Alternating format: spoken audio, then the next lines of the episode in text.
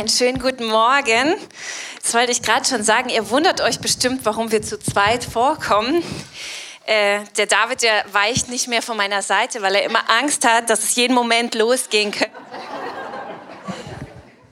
Nee, Quatsch. Also wir sind ja ein Leib und da muss man sich manchmal ein bisschen aushelfen.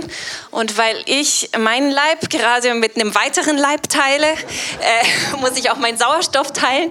Und äh, es fällt mir ein bisschen schwer, lang zu reden. Deswegen haben wir beschlossen, wir machen das zusammen. Und äh, ich wünschte, ich könnte jetzt sagen, oh, mit diesem Thema war ich äh, lange schwanger. Aber äh, das stimmt leider nicht. Und zwar muss ich euch mal aufklären, wie man so eine Predigt vorbereitet ähm, mit einem Propheten zusammen.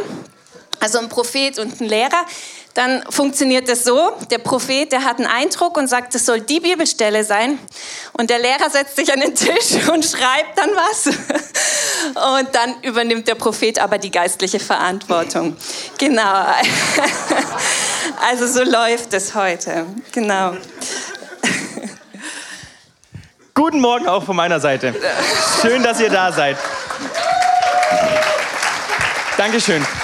Ihr wisst noch gar nicht, um was es geht, aber schön, dass wir den Vertrauensbonus bekommen. Ähm, ich möchte gleich einsteigen ähm, mit einer Geschichte. Ich arbeite im Sanitätshaus schon seit ähm, äh, fast ein Vierteljahrhundert.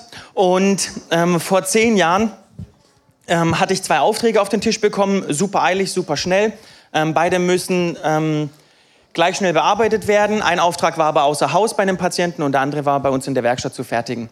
Und ich habe die beiden Sachen angeschaut und habe gewusst, das werde ich alleine nicht schaffen. Gut, dass es die Kollegen gibt, gut, dass es ähm, das Werkstattteam gibt. Und bin dann zu meinem Lieblingskollegen hingegangen und habe gesagt, ich habe hier zwei Aufträge, einer muss ich außer Haus machen, ich muss jetzt gleich weg. Danke. Ähm, das hat einen Vorteil, genau, weil sonst hätte ich jetzt die ganze Predigt das Mikro zu tief gehalten. Dankeschön. Ähm, und ich musste mich entscheiden, bin also zu meinem Lieblingskollegen gegangen, habe gesagt, ich muss in zwei Minuten weg, da wäre ein Auftrag, bitte erledige den, ähm, so lange bin ich beim anderen. Und ich habe eigentlich mit der Reaktion gerechnet, ja, ja, klar, helfe ich dir, ähm, wunderbar, lass da, mache ich. Und auf einmal kam aber ein, was, warum soll ich das jetzt machen? Bin ich etwa der Chef? Ist das meine Firma? Ich habe schon genug zu tun. Und ich war so perplex. Ähm, in meinem Kopf war nur der Gedanke, ja, es ist ja auch nicht meine Firma. Und also wir helfen ja. Also bitte übernimm das. Nein, nein, nein, ich habe genug zu tun. Ähm, guck, wie du es selber schaffst. Und ich bin ins Auto, habe mich ins Auto gesetzt und dachte, was ist denn da jetzt gerade passiert? Warum wurde ich denn da jetzt so im Stich gelassen? Wir helfen doch den Menschen. Warum hat er denn das jetzt gerade nicht gesehen? Und wie kriege ich das jetzt eigentlich alles hin? Ganz verrückt. Ja, also das war sein Erlebnis, wie er enttäuscht wurde von jemandem. Und ich habe ja schon öfters erzählt von ähm, damals, vor einigen Jahren, als der David plötzlich krank wurde und das so mein, mein dunkelster Moment in meinem Leben war, ja. Und ich hatte da schreckliche Ängste und Sorgen, ja. Also zum Beispiel ging mir durch den Kopf, ja, wie ist es? Vielleicht werden wir dann überhaupt irgendwann mal Kinder haben können. Wie ist es? Wird er jahrelang krank sein und ich, ich werde ihn immer pflegen müssen? Und mit Anfang 20 waren das echt, echt krasse Ängste und Sorgen. Aber ich war so geprägt, dass ich ähm, das niemandem gesagt habe. Also ich, ich wusste, ja, die Sorge, die darfst du nicht aussprechen, sonst gibst du dieser Sorge noch Macht. Ähm, und in meinem Inneren hat es mich aber gequält, ja. Und jetzt so im Nachhinein weiß ich, es hätte mir gut getan, mit einem Freund das, diese Ängste einfach zu teilen, ja. Ähm, einfach deswegen, weil, weil es dann ausgesprochen wurde und jemand einfach mit mir zusammen beten kann und mich da tragen kann. Und ich weiß nicht, ob du vielleicht solche Situationen in deinem Leben schon hattest, wo du von anderen enttäuscht wurdest oder wo du einfach auch so einen dunklen Moment in deinem Leben hattest, ja. Vielleicht bist du enttäuscht von Freunden oder deiner Familie, weil sie dir nicht beim Umzug geholfen haben, weil sie dich nicht besucht haben, als du im Krankenhaus warst, ja. Oder vielleicht bist du auch voll enttäuscht von deinem Ehepartner oder deinen Kindern, weil sie dich einfach dann im Stich gelassen haben, wenn du sie am allermeisten gebraucht hättest. Vielleicht bist du enttäuscht von deinem Pastor oder einem anderen geistlichen Leiter. Sie predigen so toll auf der Bühne, aber sie begrüßen dich nicht und fragen nicht mal nach, wie es dir geht. Vielleicht bist du auch von deiner Gemeinde enttäuscht, weil du in den schwierigsten und den leidvollsten Momenten alleingelassen worden bist.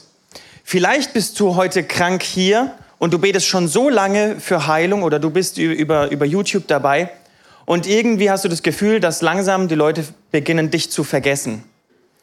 Man liest auch viel von Glaubenshelden oder Starpredigern, berühmten Evangelisten, die anfangen, Ehebruch zu begehen, Steuern zu hinterziehen, sich mit Spendengeldern private Anschaffungen ähm, zu leisten oder auch sogar Kindesmissbrauch begehen. Ja, und als wäre das nicht genug Enttäuschung ja, von Menschen, dann gibt es auch noch dieses eigene Leid im Leben. Krankheit, Einsamkeit, der Tod von nahestehenden Angehörigen. Schwierigkeiten, so richtig ausweglose Situationen. Und die Frage ist heute Morgen, wie reagierst du in so leidvollen Situationen? Wie gehst du damit um, wenn du enttäuscht wirst von anderen Menschen? Und wie verhältst du dich, wenn dein Gebet nicht erhört wird? Und die Antwort auf diese Fragen, die ist total wichtig für dein Leben, weil keiner von uns, so leid es mir tut, keiner von uns wird von Leid und Enttäuschung äh, bleibt das erspart. Ja? Und dein Umgang damit ist ganz entscheidend darüber, ob du komplett verzweifelst, dich zurückziehst und dein Leid damit noch vergrößerst oder ob du diese Zeiten überstehst. Wollen wir dazu heute Abend, heute Morgen eine Bibelstelle anschauen? Und zwar, Jesus macht genau diese menschliche Erfahrung. Und zwar nämlich im Garten Gethsemane.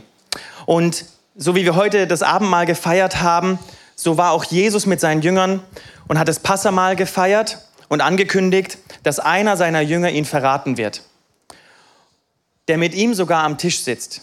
Und Jesus erklärt ihnen an diesem Abendmahl, was alles passieren wird und was bevorstehen wird. Und jetzt gehen sie zusammen in den Garten Gethsemane um zu beten. Und dann lesen wir in Matthäus 26 ab Vers 36 bis 46. Da kommt Jesus mit ihnen zu einem Grundstück, das Gethsemane genannt wird. Und er spricht zu den Jüngern. Setzt euch hier hin, während ich weggehe und dort bete. Und er nahm Petrus und die zwei Söhne des Zebedeus mit sich und er fing an, betrübt zu werden und ihm graute sehr. Da spricht er zu ihnen. Meine Seele ist tief betrübt bis zum Tod bleibt hier und wacht mit mir. Und er ging ein wenig weiter, warf sich auf sein Angesicht, betete und sprach, Mein Vater, ist es möglich, so geht dieser Kelch an mir vorüber. Doch nicht wie ich will, sondern wie du willst. Und er kommt zu den Jüngern und findet sie schlafend und spricht zu Petrus. Könnt ihr also nicht eine Stunde mit mir wachen? Wacht und betet, damit ihr nicht in Versuchung kommt. Der Geist ist willig, aber das Fleisch ist schwach. Wiederum ging er zum zweiten Mal hin, betete und sprach, Mein Vater, wenn dieser Kelch nicht an mir vorübergehen kann, ohne dass ich ihn trinke, so geschehe dein Wille.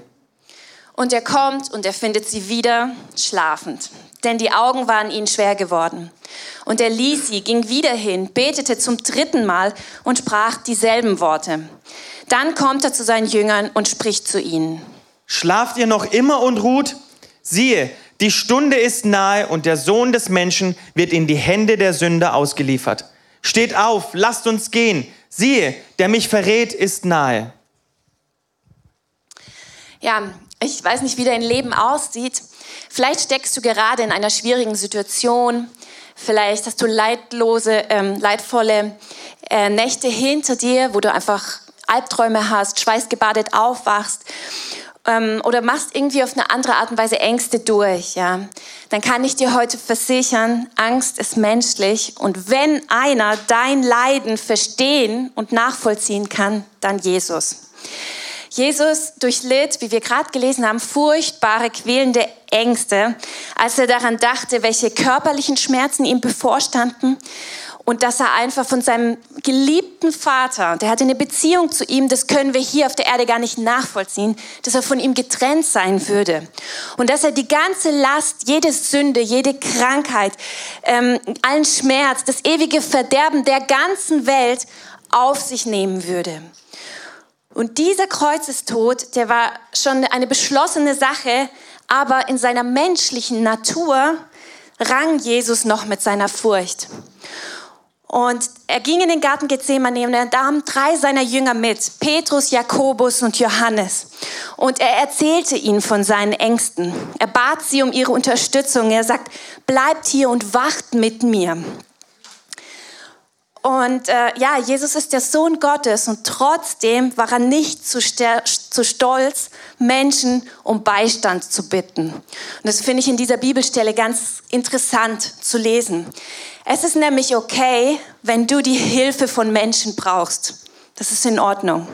Und es ist auch wichtig, dass wir das kommunizieren. Ja? Also wenn du Unterstützung benötigst, dann bitte darum. Jesus hat es auch gemacht. Und erwarte nicht, dass dein Freund deine Bedrückung bemerkt und dann eben dir die Hilfe anbietet. Warte auch nicht, bis ein Leiter kommt und dich fragt, wofür er eigentlich für dich beten kann. Und sei auch keine beleidigte Leberwurst und lass deinen Partner mühsam erraten, wo du jetzt gerade Unterstützung brauchst, sondern kommuniziere, rede, sag es, bitte um Beistand. Das ist total wichtig.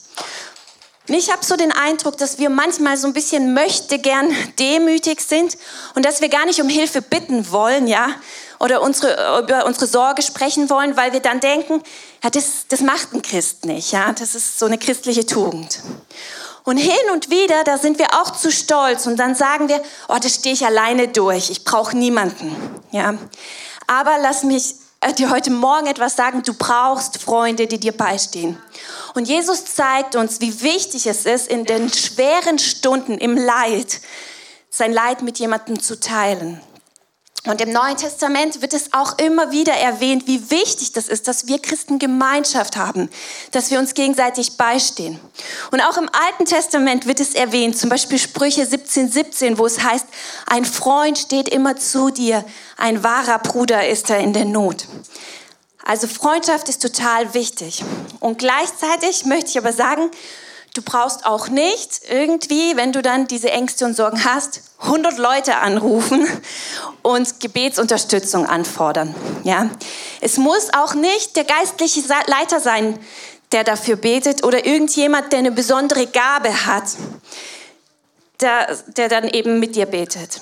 Jesus bat nicht mal alle zwölf Jünger darum mitzukommen, sondern er nahm die drei. Er nahm Petrus, Johannes und Jakobus mit sich. Und es waren wahrscheinlich diejenigen, die ihm besonders nahe standen. Und deswegen mein dezenter Hinweis heute Morgen, sei kein Einzelgänger, sondern investiere in Freundschaften, bevor du sie brauchst. Jesus hat sich in seine Jünger auch investiert. Ja? Er nahm sich Zeit für sie, er war für sie da und er war ihnen zuerst ein Freund. Such die Gemeinschaft mit anderen und steh anderen in Zeiten der Not bei.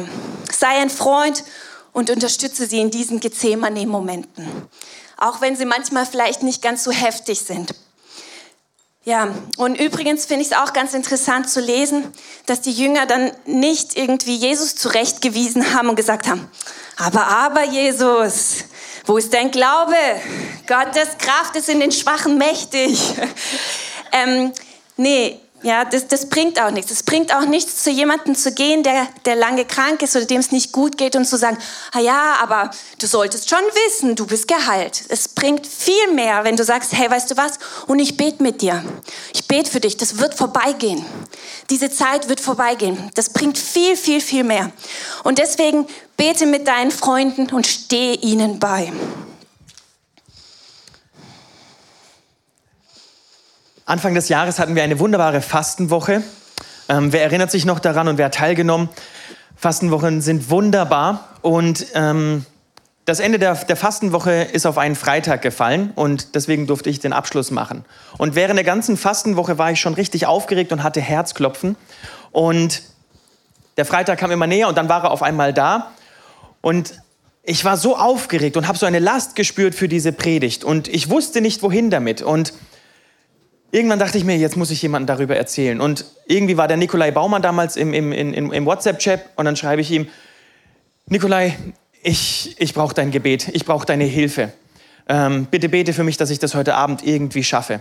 Und eine Stunde später kam, kam eine Sprachnachricht zurück von ihm, hat gesagt, Weißt du was, David, Palk, Sandro und ich, wir werden heute Abend dabei sein und wir gehen hoch in den Mäuseraum und wir werden die ganze Zeit für dich beten. Und dass das, was im Gottesdienstsaal passiert, dass das einfach vom, Gott, vom, vom Heiligen Geist geleitet sein wird. Und als ich diese Nachricht abgehört habe, das war einfach wunderbar, dass er hat mich getragen, ja. Ähm, das war eine, eine wunderbare Situation. Und lasst uns genauso Freunde sein für jemanden, der durch eine schwere Zeit geht, der vielleicht nicht weiter weiß, der vielleicht aufgeregt ist. Und wenn wir uns untereinander unter die Arme greifen, dann sind das einfach wunderbare Momente. Dann wird, wird die Welt erkennen, dass Jesus der Herr ist, an der Liebe untereinander. Und ich habe noch ein Wort der Erkenntnis bekommen, als Maria ähm, gesagt hat, du bist zu stolz, um Hilfe zu bitten.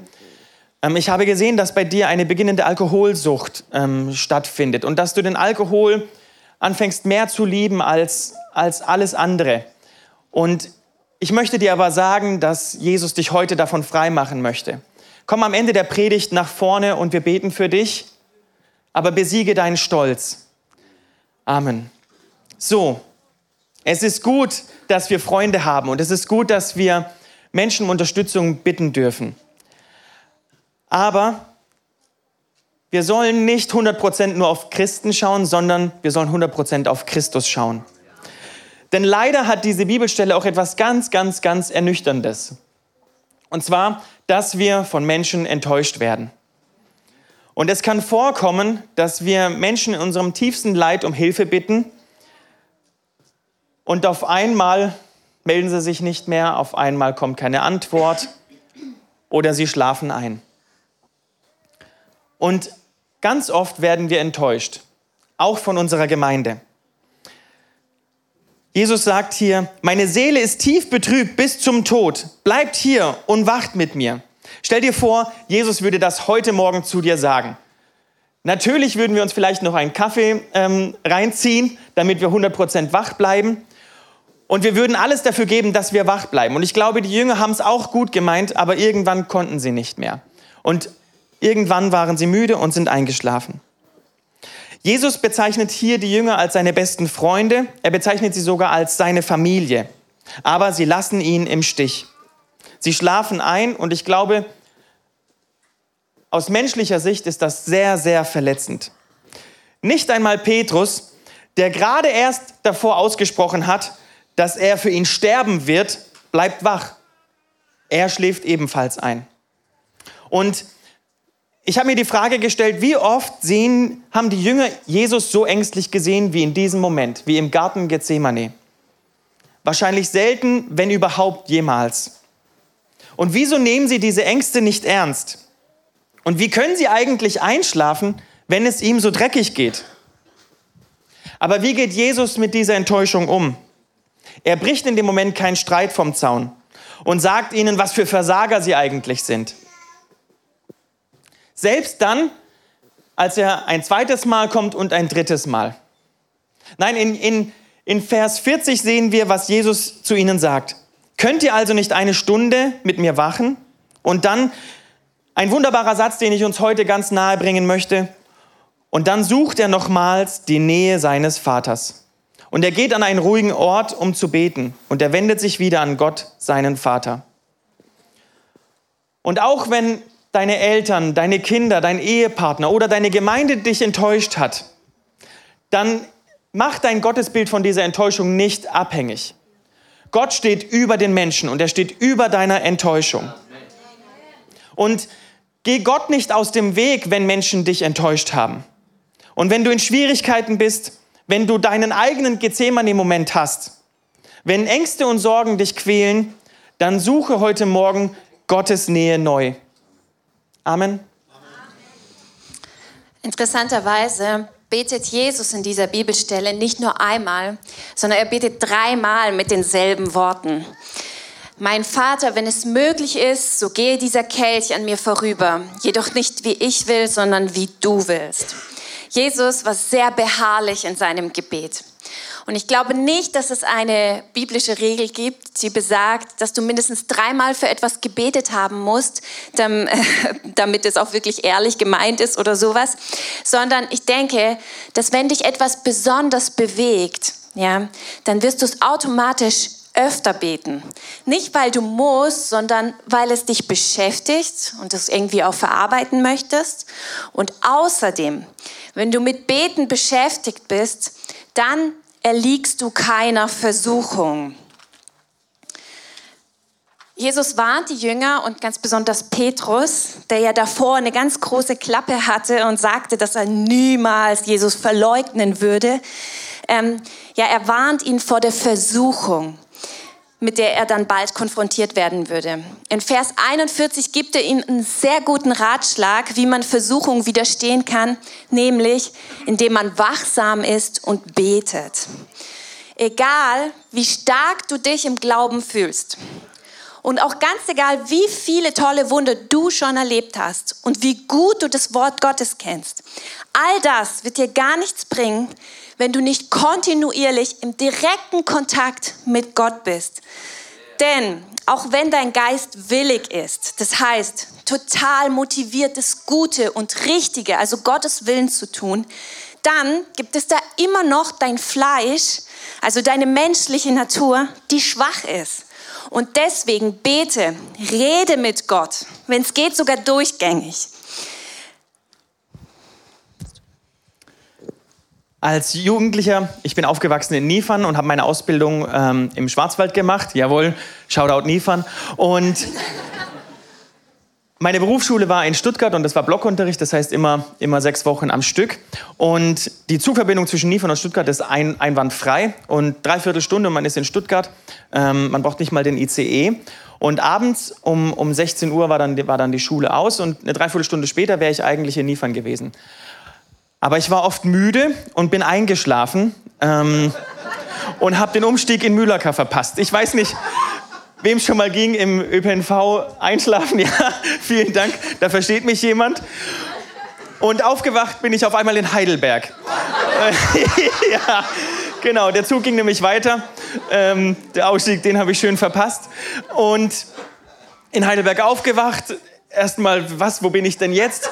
Ähm, die mobiles Datenvolumen war damals oder die, das Netz war damals noch nicht ausge, äh, ausgebaut. Auf dem Fahrplan geschaut, wie komme ich jetzt wieder zurück? Mit der S-Bahn anderthalb Stunden, das schaffe ich. Ähm, aber nach einer Stunde S-Bahn fahren wird man wieder müde. ja, genau. Endstation Bietigheim-Bissingen. Und ich wünschte, ich könnte euch sagen, die Geschichte wäre nur einmal passiert. Ähm, aber es war ganz oft so, dass ich erst zwischen 10 und 11 abends in Niefern dann daheim angekommen bin. ja, weil ich. Ja, ausgeschlafen, dann spät ins Bett, morgens wieder müde und am Abend wieder eingeschlafen. Ein, ein richtiger Kreis. Ähm, und ich habe mir vorgenommen, nie einzuschlafen, aber es hat nie geklappt. Eine, eine S-Bahn hat was Beruhigendes. Ähm,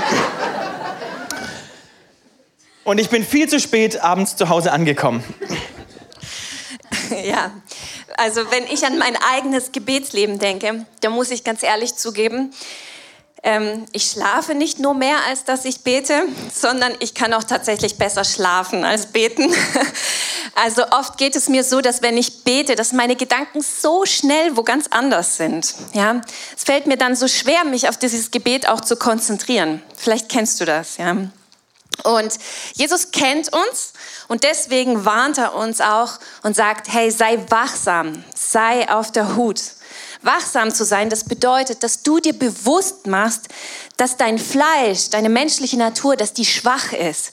Die Versuchung, die wird dich an deinen verwundbarsten Punkten treffen. Und alleine kannst du ihr nicht widerstehen. Und das Gebet ist sehr entscheidend, um dich geistlich für diesen Kampf gegen die Versuchung vorzubereiten.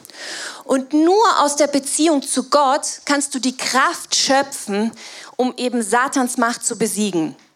Also ruh dich nicht aus, sondern sei dir bewusst, dass du fallen kannst und dass das schneller geht, als du denkst, so wie eben bei einer Bahnfahrt. Hinterfrage dich, hinterfrage deine Gedanken, deine Entscheidungen, deine Worte, deine Taten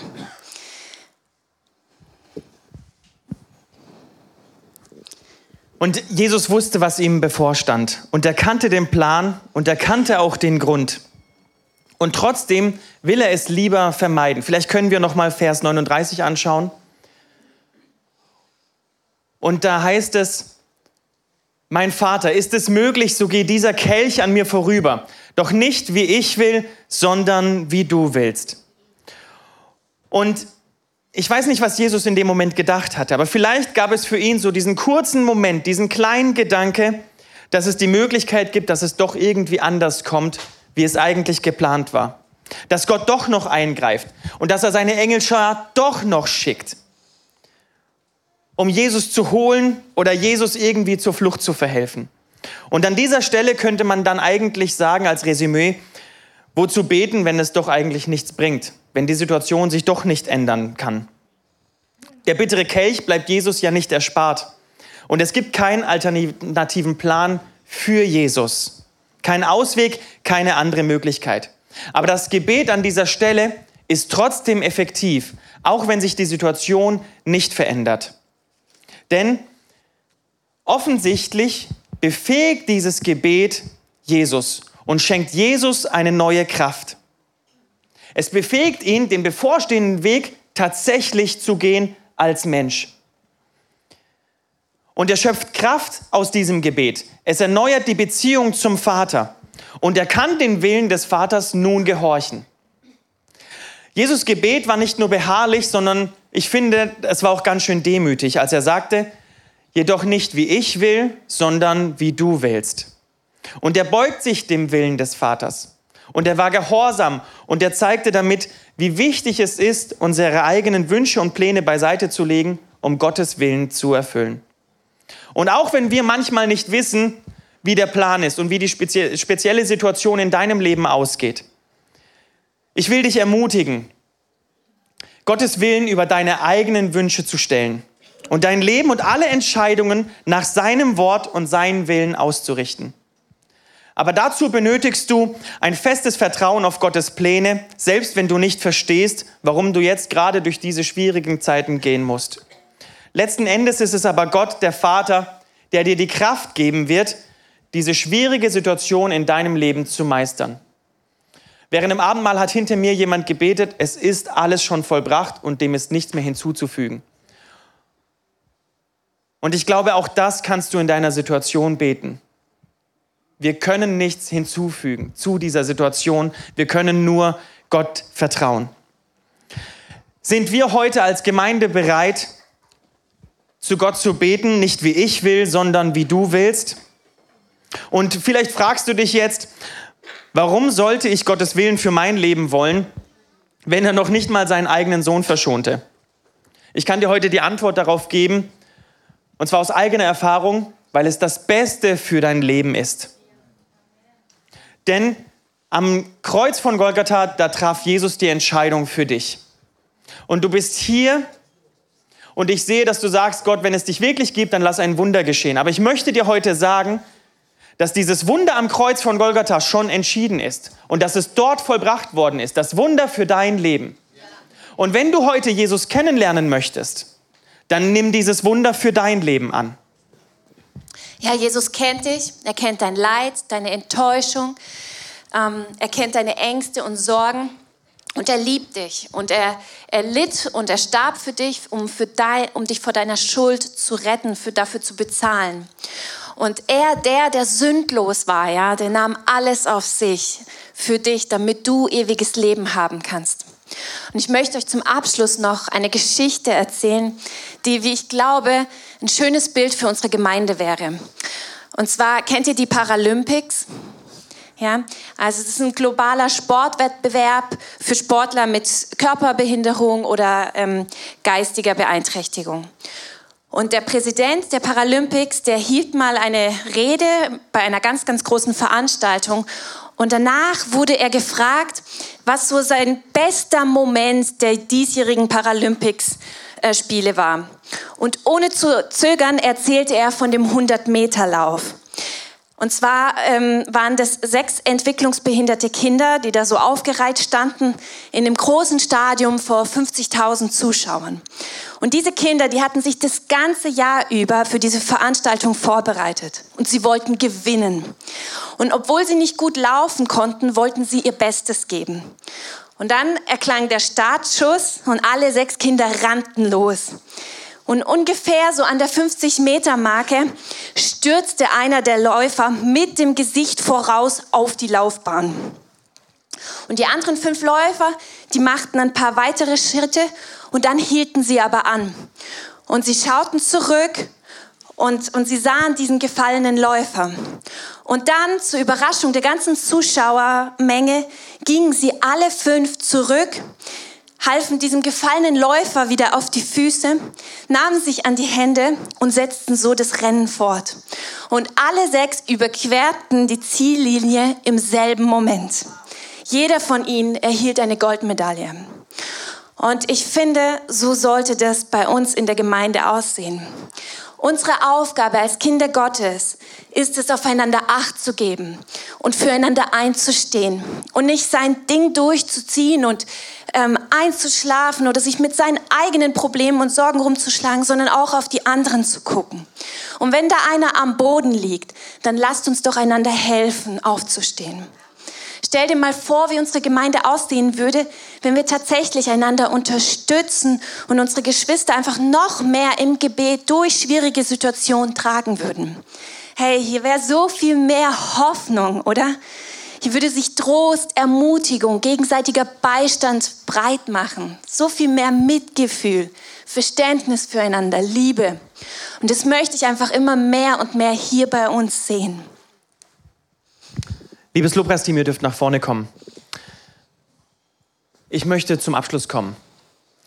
Wenn du heute am Boden liegst und es geht dir schlecht und du hast noch keinem davon erzählt, dann komm heute nach vorne und lass für dich beten. Es tut so gut, jemandem sein Leid zu erzählen und für sich beten zu lassen. Und wir haben gehört, dass auch wenn sich die Situation nicht verändert, Gott wird dir neue Kraft schenken, um diese Situation zu meistern. Und vielleicht kämpfst du heute auch mit dem Gedanken, ich habe Jesus enttäuscht, weil du eingeschlafen bist, weil du dein Glauben vielleicht nicht bekannt hast oder dein Gebetsleben ist irgendwie eingeschlafen. Die Jünger Jesu haben Jesus in diesem Moment enttäuscht. Aber was Jesus gemacht hat, war, sie nicht aufzugeben, sich im letzten Moment nicht nochmal neue Jünger auszusuchen, sondern er ist bei ihnen geblieben. Und ich möchte dir heute zusprechen, dass wenn du das Gefühl hast, Jesus enttäuscht zu haben, wenn du da Selbstverdammnis hast, dann ist heute der Morgen, an dem du dieses Selbstverdammnis ablegen darfst. An dem ich dir zusprechen darf, dass diese Bindung und Fessel, so wie Sarah es gesagt hat, gebrochen ist und dass du deine, deine Würde als Königstochter, als Königssohn wieder neu annehmen darfst. Komm nach vorne und wir wollen das neu, neu festmachen. Und wenn du Jesus noch nicht kennst, dann laden wir dich ein, dass du ihn besser kennenlernst als jemals zuvor. Und dass du, dies, auf diese, auf diese, dass du dich auf dieses Experiment einlässt, dein Leben mit Jesus zu leben. Und ich kann dir sagen, es lohnt sich. Und zum Abschluss habe ich einen Gethsemane-Moment gesehen gestern Abend. Und zwar habe ich gesehen, dass du eine alleinerziehende Mutter bist. Und im Umgang mit deinen Kindern irgendwie, es hilft dir niemand. Und du fühlst dich so allein wie Jesus von seinen Jüngern. Dann möchte ich dich auch nach vorne bitten und wir beten für dich. Dass du neue Kraft bekommst und dass eine übernatürliche Ordnung in dein Familienleben hineinkommt. Und dass deine Kinder nicht leiden müssen unter dieser Situation. Denn Gott kennt den Ausweg. Die Gemeinde steht mit mir auf und wir möchten beten. Vater im Himmel, ich danke dir dafür, dass du deinen eingeborenen Sohn gegeben hast und dass wir das Abendmahl heute Morgen schon feiern durften. Ich danke dir dafür, Jesus, dass du unsere Schwächen kennst, dass du unsere Fehler kennst. Und Jesus, dass du uns immer wieder diese zweite Chance schenkst. Und genauso wie du mit deinen Jüngern Reich Gottes gebaut hast, ich danke dir dafür, dass du mit uns Reich Gottes bauen wirst. Ich danke dir dafür, dass heute Freiheit fließen wird in diesem Raum, dass du, Heiliger Geist, die Bindungen aufbrechen wirst, dass du die verdeckte Wurzel, wie wir gehört haben, dass du sie heute reinigen machen wirst, Jesus. Dass du frei machen wirst von Alkoholsucht, von Ausweglosigkeit und dass du dich den Menschen offenbaren wirst, die dich noch nicht kennen. Und Jesus, ich bitte dich dafür, dass du uns hilfst, dass wir beten und dass wir, dass wir richtige Beter werden. Und dass du uns zeigst, wer alleine ist, wer vielleicht vergessen worden ist. Und wer einfach nur eine Umarmung von uns braucht. Führe du uns im Alltag. Und Heiliger Geist, erfülle diesen Raum mit einem neuen Gebetsgeist. Dafür danke ich dir, Jesus. Amen.